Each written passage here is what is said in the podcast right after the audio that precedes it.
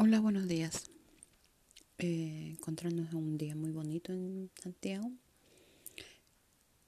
Eh, les comentaré les daré una inducción sobre el derecho de visitas, eh, la relación directa y regular. Bueno, esto se refiere más a la visita de los padres hacia los niños cuando ellos llegan hasta separados, sobre la custodia, para ver todo el bienestar sobre el niño, dice. La relación directa y regular antes se le conocía como derecho a visitas. Este es un derecho y también es un deber que tienen los padres que no tienen bajo su cuidado a sus hijos. En esta, eh, en esta, en este audio breve les explicaré. Se trata del régimen de relación directa y regular, cómo se regula finalmente cómo es que se establece un régimen de visitas a sus diferentes atributos y factores de incumplimiento. Bueno, procedemos. El primer punto es la relación directa y regular. ¿Qué es la relación directa y regular?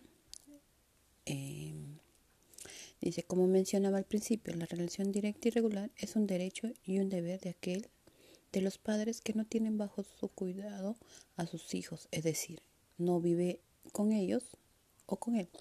Asimismo, mantener con estos un contacto cercano de forma habitual y frecuente.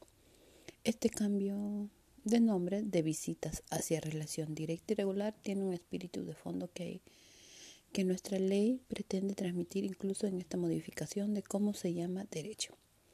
En definitiva, se cambia el nombre del régimen porque el padre o madre mantiene una relación y no es solo una visita. Bueno, el otro punto. ¿Cómo se puede definir el régimen de visita, relación directa y regular? El régimen de visitas se puede definir de dos formas principalmente, en primer lugar, por acuerdo entre los padres. Esta es la forma ideal de definir la visita, pues nuestra legislación prefiere evitar un juicio debido a los costos económicos, procesales y emocionales, que esto puede traer a las partes, especialmente un contexto o un... de familia. El sistema judicial dice. En segundo lugar, y a falta de acuerdo, se puede definir el régimen de visitas por la vía judicial, en consecuencia, será el mismo juez de familia que determine la frecuencia y grado de libertad que este padre o madre podrá visitar a sus hijos.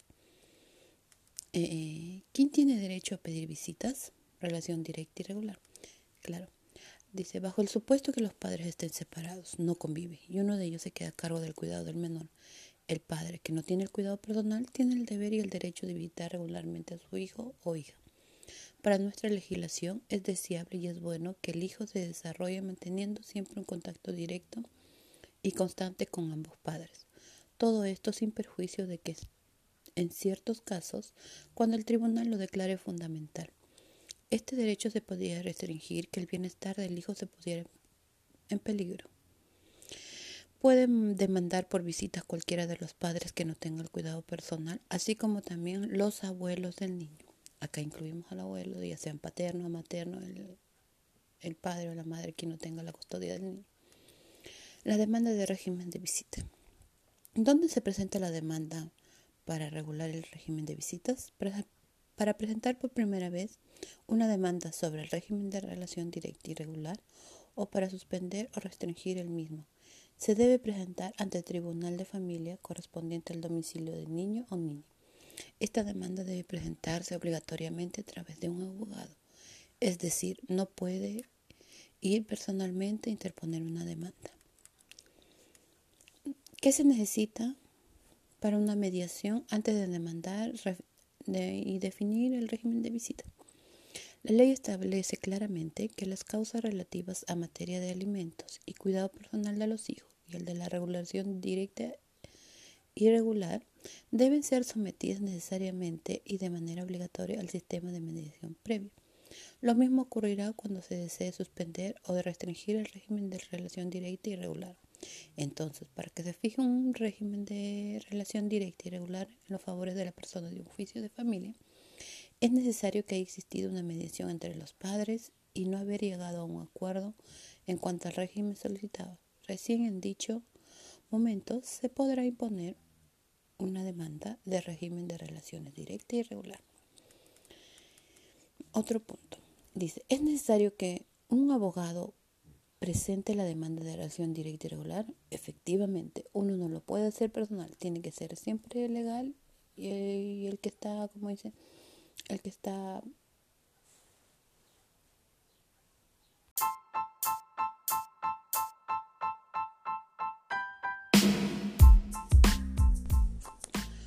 Hola, buenos días. Encontramos un día hermoso y soleado en Santiago.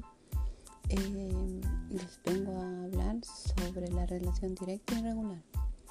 El derecho de visitas, que es lo más común conocemos. Bueno, me presento ante ustedes. Mi nombre es Beatriz Jaramí Infante. Esto, alumna del segundo año de trabajo social de la Universidad Miguel de Cervantes y en el cual este podcast va al curso de Derecho de Familia con la profesora María Paz Yáñez. Bueno, eh, ¿a qué nos referimos entre relación directa y regular? La relación de directa y regular antes era conocido como derecho de visitas. Este es un derecho y también un deber que tienen los padres que no tienen bajo su cuidado sus hijos. En este breve guía te explicaré de qué se trata el régimen de relación directa y regular, cómo se regula y finalmente cómo es que se establece un régimen de visitas con sus diferentes atributos y factores de incumplimiento. Eh, bueno, hablaremos qué es la relación directa y regular. Bueno, como mencioné al principio, la relación directa y regular es un derecho y un deber de aquel de los padres que no tienen bajo su cuidado a su o hijos, es decir, no viven con él o con ella. Eh, para así mantener con estos un contacto cercano de forma habitual y frecuente. Este cambio de nombre desde visitas hacia relación directa y regular tiene un espíritu de fondo que nuestra ley pretende transmitir. Incluso esta modificación de cómo se llama el derecho. En definitiva, se cambia el nombre del régimen porque el padre o la madre mantiene una relación y no es sola una visita. Eh, otro punto, ¿cómo se puede definir el régimen de visitas relación directa y regular? El régimen de visitas se puede definir de dos formas principalmente. En primer lugar, por acuerdo entre los padres, esta es la forma ideal de definir las visitas, pues nuestra legislación prefiere evitar un juicio debido a los costos económicos, procesales, emocionales esto puede traer, a las partes, especialmente a un contexto de familia y al sistema judicial. En segundo lugar, y a la falta de acuerdo, se puede definir el régimen de visitas por la vía judicial. En consecuencia, será el mismo juez de la familia quien determina la frecuencia y el grado de libertad en que este padre o madre podrá visitar a sus hijos. ¿Quién tiene derecho a pedir visitas? relación directa y regular. Bajo el supuesto que los padres estén separados, no convivan y uno de ellos se queda a cargo del cuidado del menor, el padre que no tiene el cuidado personal tiene el deber y el derecho de visitar regularmente a su hijo o hija. Para nuestra legislación es deseable y es bueno que el hijo se desarrolle manteniendo siempre un contacto directo y constante con ambos padres. Todo esto sin perjuicio de quien en ciertos casos, cuando el tribunal lo declare fundamentalmente este derecho se podría restringir si es que el bienestar del hijo se pusiera en peligro, pero esto son casos muy puntuales. Puede demandar por visita a cualquiera de los padres que no tenga el cuidado personal, así como también los abuelos del niño. Si los abuelitos también quisieran visitar y, y los padres están separados, ellos también pueden presentar una demanda ante el juzgado de familia y pedir al juez una, visita. Así ellos también pueden tener sus días y tener una relación con el niño o niña. Demanda, eh, la demanda de régimen de visita. A continuación, una reseña sobre el proceso judicial de demanda por la regulación de un régimen de relación directa y regular. ¿Dónde se presenta la demanda para regular el régimen de visitas? Para presentar por primera vez una demanda sobre régimen de visita, o relación directa y regular o para suspender o restringir el mismo. Se debe presentar ante el tribunal de familia correspondiente al domicilio del niño o la niña. Esta demanda debe presentarse obligatoriamente a través de un abogado, es decir, no se puede ir personalmente a interponer una demanda. ¿Se necesita hacer mediación antes de demandar definir el régimen de visitas? La ley establece claramente que las causas relativas a materia de alimentos, al cuidado personal de los hijos y de la regulación directa y regular, o sea, las visitas, deberían ser sometidas necesariamente y de manera obligatoria al sistema de mediación previa. Lo mismo ocurrirá cuando se desee suspender o restringir, el régimen de relación directa y regular. Entonces, para que se fije un régimen de relación directa y regular en favor de una persona en un juicio de familia, es necesario que haya una mediación entre los padres y no haber llegado a un acuerdo en cuanto al régimen solicitado. Recién en ese dicho momento se podrá interponer una demanda de régimen de relación directa y regular.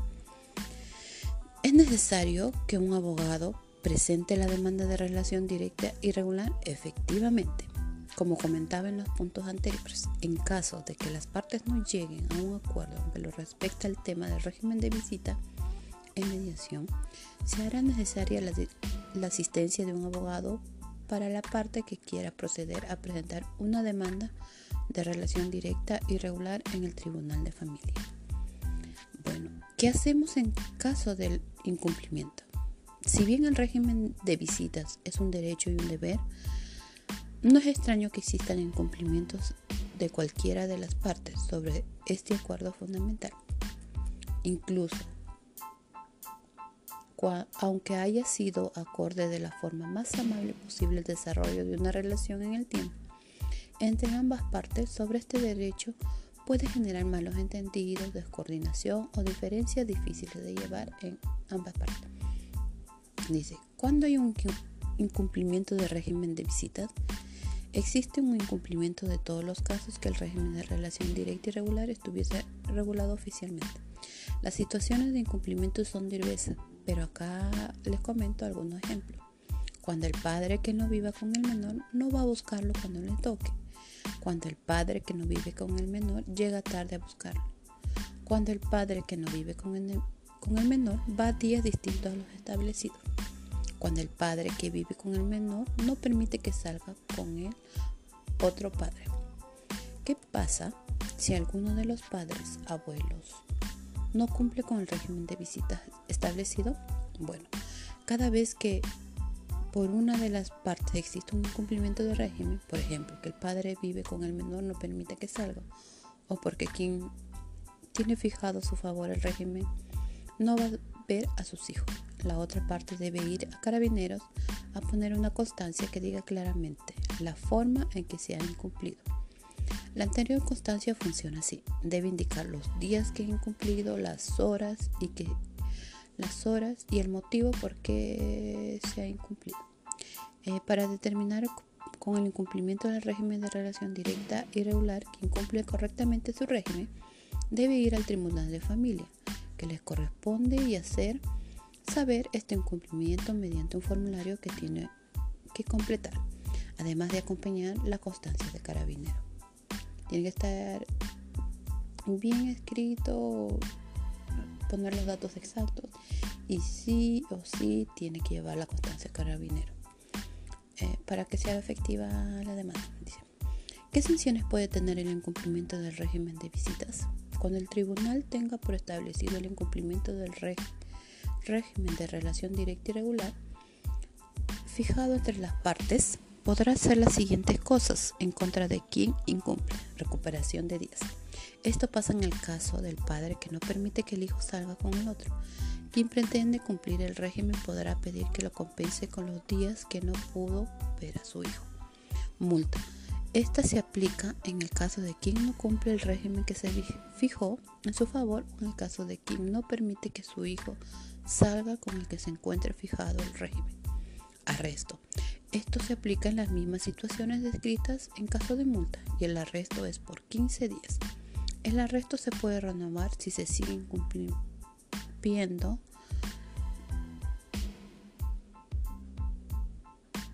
siguen cumpliendo el régimen de relación directa y regular. Dice, ¿se puede suspender el régimen de visitas? Eventualmente se podría suspender el régimen de visitas, pero únicamente en caso en que el juez, mediante una resolución fundada así lo determine. Como mencionaba en puntos anteriores, la causa de dicha suspensión sería el grave peligro que podría correr el menor si es que han habido cambios en el acuerdo inicial que manifestaba manifiestamente perjudica el bienestar del niño y la niña, contando con pruebas que lo demuestren. Por cualquier duda, te dejo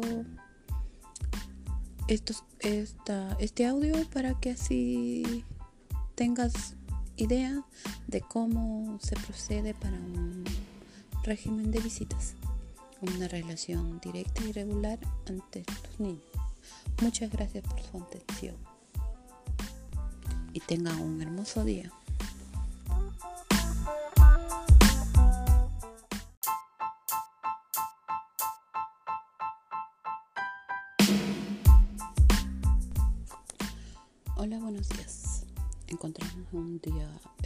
Hermoso y soleado en Santiago.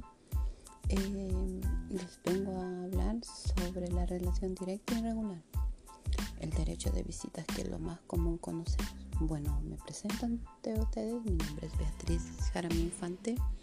Esto, alumna del segundo año de trabajo social de la Universidad Miguel de Cervantes y en el cual este podcast va al curso de Derecho de Familia con la profesora María Paz Yáñez. Bueno, eh, ¿a qué nos referimos entre relación directa y regular?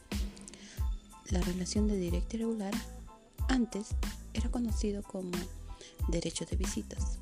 Este es un derecho y también un deber que tienen los padres que no tienen bajo su cuidado sus hijos.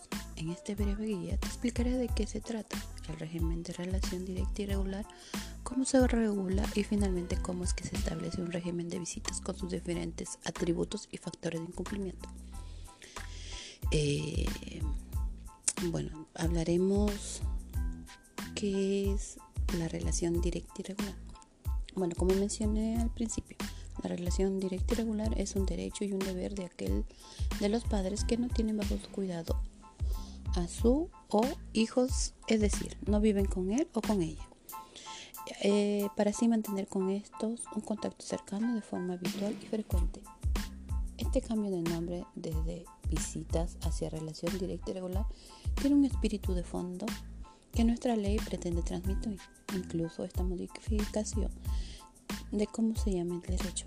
En definitiva, se cambia el nombre del régimen porque el padre o la madre mantiene una relación y no es sola una visita. Eh, otro punto. ¿Cómo se puede definir el régimen de visitas relación directa y regular? Dice, el régimen de visitas se puede definir de dos formas principalmente. En primer lugar, por acuerdo entre los padres, esta es la forma ideal de definir las visitas, pues nuestra legislación prefiere evitar un juicio debido a los costos económicos, procesales, emocionales. Esto puede traer, a las partes, especialmente a un contexto de familia, y al sistema judicial. En segundo lugar, y a la falta de acuerdo, se puede definir el régimen de visitas por la vía judicial en consecuencia, será el mismo juez de la familia quien determina la frecuencia y el grado de libertad en que este padre o madre podrá visitar a sus hijos.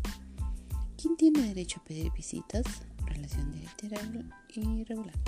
Bajo el supuesto que los padres estén separados, no convivan y uno de ellos se queda a cargo del cuidado del menor, el padre que no tiene el cuidado personal tiene el deber y el derecho de visitar regularmente a su hijo o hija.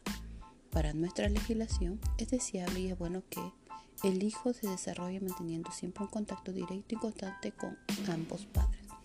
Todo esto sin perjuicio de quien en ciertos casos, cuando el tribunal lo declare fundamente, este derecho se podría restringir si es que el bienestar del hijo se pusiera en peligro. Pero esto son casos muy puntuales. Puede demandar por visita a cualquiera de los padres que no tenga el cuidado personal, así como también los abuelos del niño si los abuelitos también quisieran visitar y, los padres están separados, ellos también pueden presentar una demanda ante el juzgado de familia y pedir al juez una, una visita. Así ellos también pueden tener sus días y tener una relación con el niño o niña. Demanda, eh, la demanda de régimen de visita. A continuación, una reseña sobre el proceso judicial de demanda por la regulación de un régimen de relación directa y regular. ¿Dónde se presenta la demanda para regular el régimen de visitas? Para presentar por primera vez una demanda sobre régimen de visita o relación directa y regular, o para suspender o restringir el mismo, se debe presentar ante el Tribunal de Familia correspondiente al domicilio del niño o la niña. Esta demanda debe presentarse obligatoriamente a través de un abogado, es decir, no se puede ir personalmente a interponer una demanda. ¿Se necesita hacer mediación antes de mandar definir el régimen de visitas? La ley establece claramente que las causas relativas a materia de alimentos, al cuidado personal de los hijos y de la regulación directa y regular, o sea, las visitas, deberían ser sometidas necesariamente y de manera obligatoria al sistema de mediación previo. Lo mismo ocurrirá cuando se desee suspender o restringir, el régimen de relación directa y regular. Entonces, para que se fije un régimen de relación directa y regular en favor de una persona en un juicio de familia, es necesario que haya existido una mediación entre los padres y no haber llegado a un acuerdo en cuanto al régimen solicitado. Recién en ese dicho momento se podrá interponer una demanda de régimen de relación directa y regular. Es necesario que un abogado presente la demanda de relación directa y regular efectivamente. Como comentaba en los puntos anteriores, en caso de que las partes no lleguen a un acuerdo en lo respecta al tema del régimen de visita en mediación, se hará necesaria la, asistencia de un abogado para la parte que quiera proceder a presentar una demanda de relación directa y regular en el Tribunal de Familia. Bueno, ¿qué hacemos en caso del incumplimiento? Si bien el régimen de visitas es un derecho y un deber, no es extraño que existan incumplimientos de cualquiera de las partes sobre este acuerdo fundamental. Incluso, aunque haya sido acorde de la forma más amable posible el desarrollo de una relación en el tiempo, entre ambas partes sobre este derecho puede generar malos entendidos, descoordinación o diferencias difíciles de llevar en ambas partes. Dice, cuando hay un incumplimiento del régimen de visitas, existe un incumplimiento de todos los casos que el régimen de relación directa y regular estuviese regulado oficialmente. Las situaciones de incumplimiento son diversas, pero acá les comento algunos ejemplos. Cuando el padre que no viva con el menor no va a buscarlo cuando le toque cuando el padre que no vive con el menor llega tarde a buscarlo. Cuando el padre que no vive con el, con el menor va a días distintos a los establecidos. Cuando el padre que vive con el menor no permite que salga con él otro padre. ¿Qué pasa si alguno de los padres, abuelos, no cumple con el régimen de visitas establecido? Bueno, cada vez que por una de las partes existe un incumplimiento de régimen, por ejemplo, que el padre vive con el menor no permite que salga, o porque quien tiene fijado su favor el régimen no va a ver a sus hijos. La otra parte debe ir a carabineros a poner una constancia que diga claramente la forma en que se ha incumplido. La anterior constancia funciona así. Debe indicar los días que ha incumplido, las horas y que las horas y el motivo por qué se ha incumplido. Eh, para determinar con el incumplimiento del régimen de relación directa y regular, quien cumple correctamente su régimen debe ir al tribunal de familia, que les corresponde y hacer saber este incumplimiento mediante un formulario que tiene que completar, además de acompañar la constancia de carabinero. Tiene que estar bien escrito, poner los datos exactos y sí o sí tiene que llevar la constancia de carabinero eh, para que sea efectiva la demanda. ¿Qué sanciones puede tener el incumplimiento del régimen de visitas? Cuando el tribunal tenga por establecido el incumplimiento del régimen de relación directa y regular, fijado entre las partes, podrá hacer las siguientes cosas en contra de quien incumple. Recuperación de días. Esto pasa en el caso del padre que no permite que el hijo salga con el otro. Quien pretende cumplir el régimen podrá pedir que lo compense con los días que no pudo ver a su hijo. Multa. Esta se aplica en el caso de quien no cumple el régimen que se fijó en su favor o en el caso de quien no permite que su hijo salga con el que se encuentre fijado el régimen. Arresto.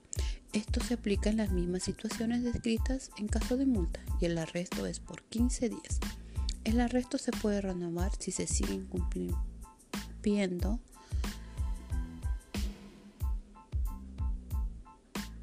siguen cumpliendo el régimen de relación directa y regular. Dice, se puede suspender el régimen de visitas. Eventualmente se podría suspender el régimen de visitas, pero únicamente en caso en que el juez, mediante una resolución fundada, así lo determine. Como mencionaba en puntos anteriores, la causa de dicha suspensión sería el grave peligro que podría correr el menor, si es que han habido cambios en el acuerdo inicial que manifestaba manifiestamente perjudique el bienestar del niño o la niña, contando con pruebas que lo demuestren. Por cualquier duda, te dejo estos, esta, este audio para que así tengas idea de cómo se procede para un régimen de visitas, una relación directa y regular ante tus niños. Muchas gracias por su atención y tengan un hermoso día.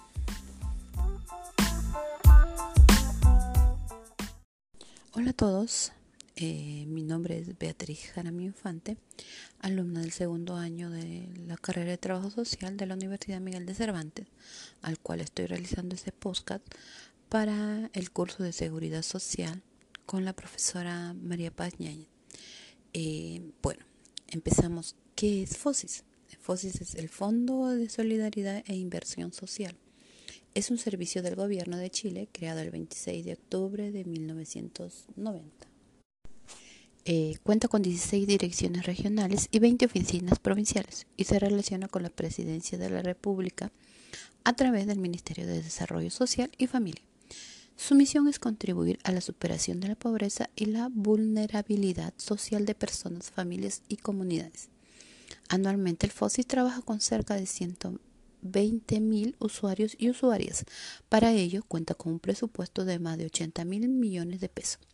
Según lo dispuesto en la ley orgánica del FOSIS, la dirección de la institución corresponde a un consejo que será la autoridad superior del servicio.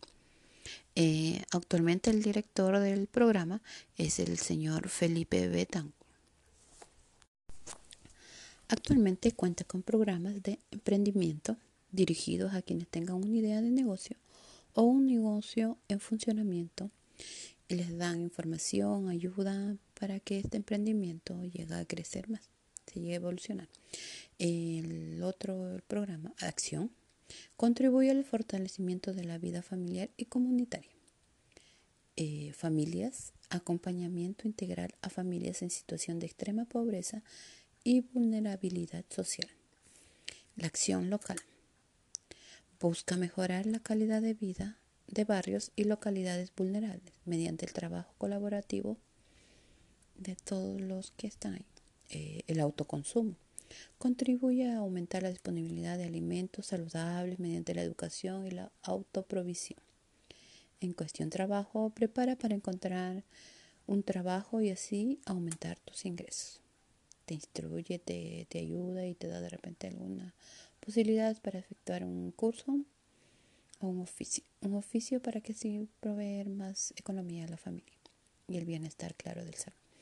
Eh, la educación financiera te enseña el manejo efectivo del dinero, la importancia del ahorro y cómo evitar el sobreendeudamiento. El problema más grande que tenemos los chilenos. Bueno, perdón, los chilenos.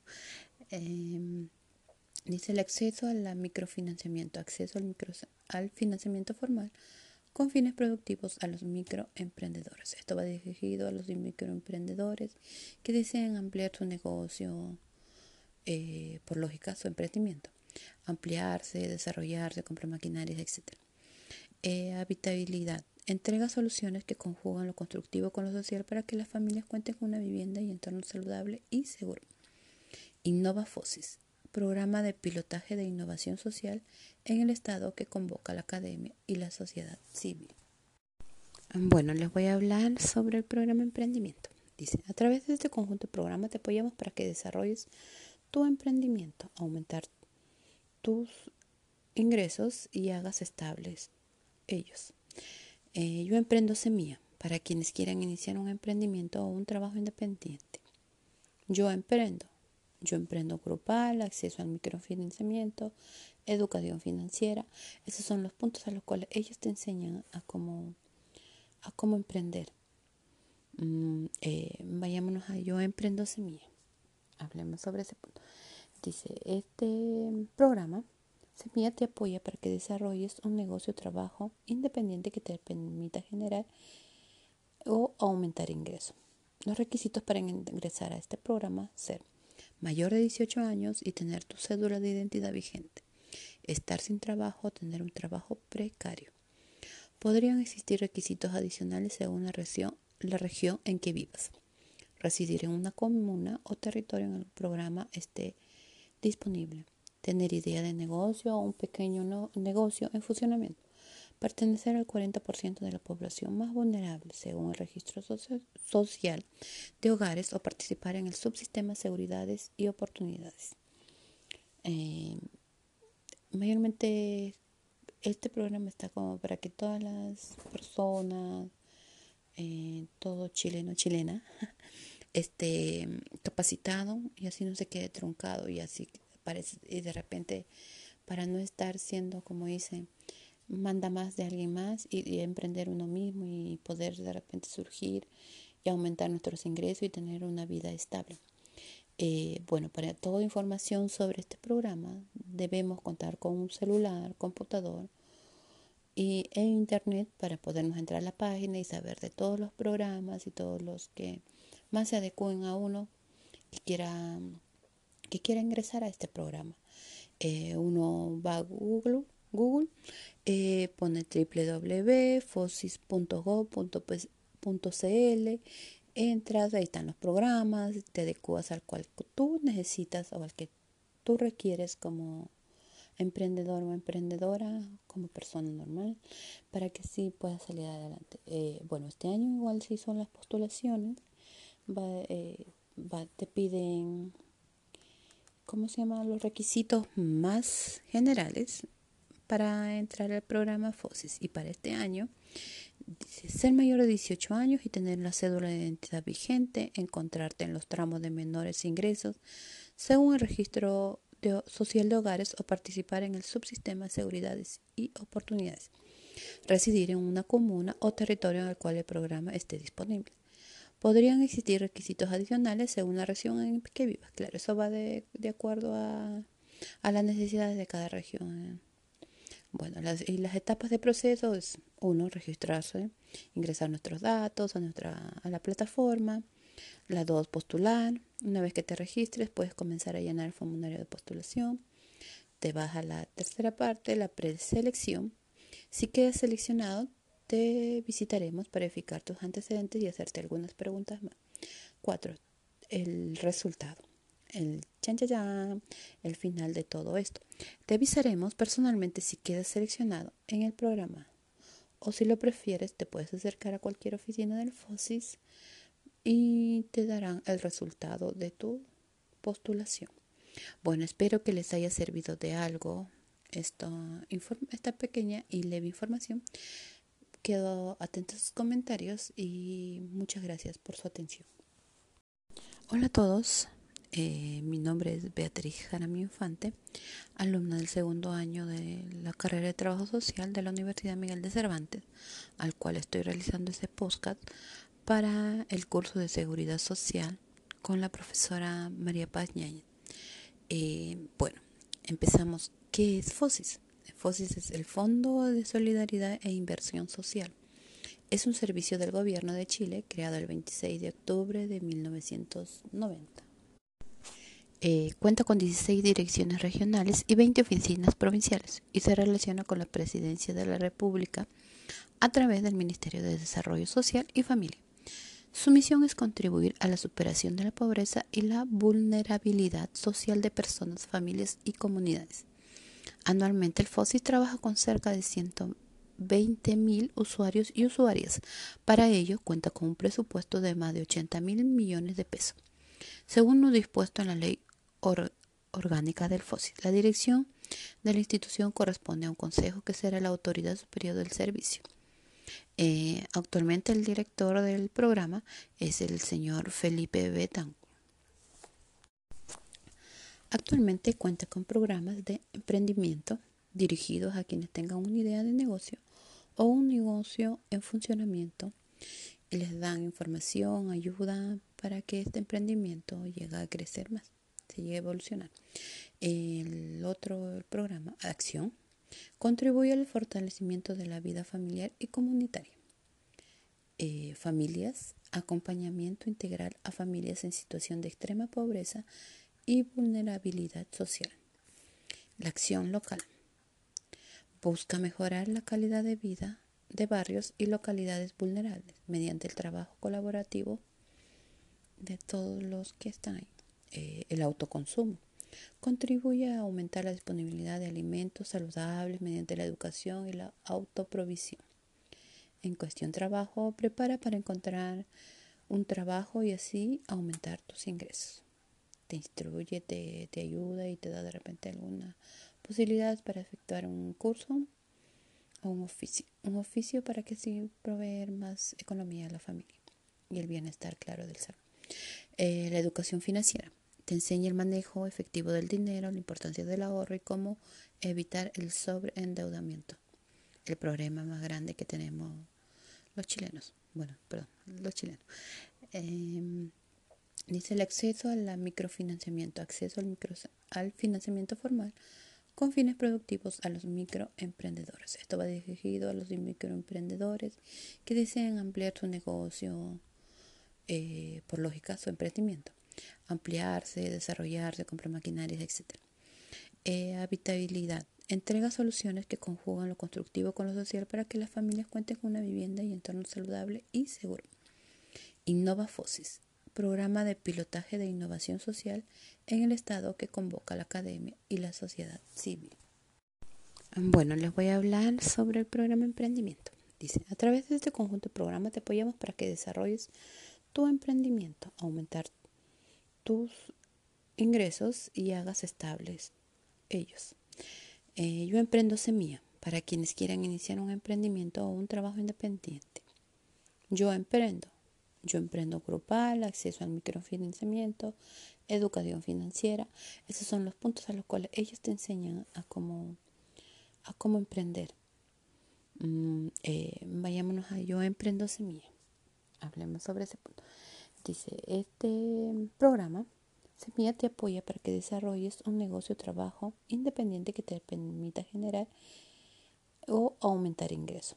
Los requisitos para ingresar a este programa ser mayor de 18 años y tener tu cédula de identidad vigente, estar sin trabajo o tener un trabajo precario. Podrían existir requisitos adicionales según la región, en que vivas. Residir en una comuna o territorio en el programa esté disponible.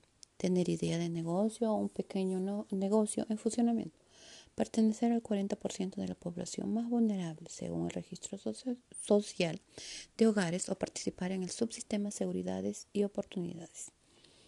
Eh, mayormente este programa está como para que todas las personas, eh, todo chileno, chilena, esté capacitado y así no se quede truncado y así parece, y de repente para no estar siendo como dicen manda más de alguien más y, emprender uno mismo y poder de repente surgir y aumentar nuestros ingresos y tener una vida estable. Eh, bueno, para toda información sobre este programa debemos contar con un celular, computador y, e internet para podernos entrar a la página y saber de todos los programas y todos los que más se adecúen a uno que quiera, que quiera ingresar a este programa. Eh, uno va a Google Google, eh, pone www.fosis.gov.cl, entras, ahí están los programas, te adecuas al cual tú necesitas o al que tú requieres como emprendedor o emprendedora, como persona normal, para que sí puedas salir adelante. Eh, bueno, este año igual sí son las postulaciones, eh, te piden, ¿cómo se llaman? Los requisitos más generales para entrar al programa FOSIS y para este año ser mayor de 18 años y tener la cédula de identidad vigente, encontrarte en los tramos de menores ingresos según el registro social de hogares o participar en el subsistema de seguridades y oportunidades. Residir en una comuna o territorio en el cual el programa esté disponible. Podrían existir requisitos adicionales según la región en que vivas. Claro, eso va de, acuerdo a, las necesidades de cada región. Bueno, las, y las etapas de proceso es uno, registrarse, ingresar nuestros datos a, nuestra, a la plataforma. La dos, postular. Una vez que te registres, puedes comenzar a llenar el formulario de postulación. Te vas a la tercera parte, la preselección. Si quedas seleccionado, te visitaremos para verificar tus antecedentes y hacerte algunas preguntas más. 4. El resultado. Chan, el final de todo esto. Te avisaremos personalmente si quedas seleccionado en el programa. O si lo prefieres, te puedes acercar a cualquier oficina del FOSIS y te darán el resultado de tu postulación. Bueno, espero que les haya servido de algo esta, esta pequeña y leve información. Quedo atento a sus comentarios y muchas gracias por su atención.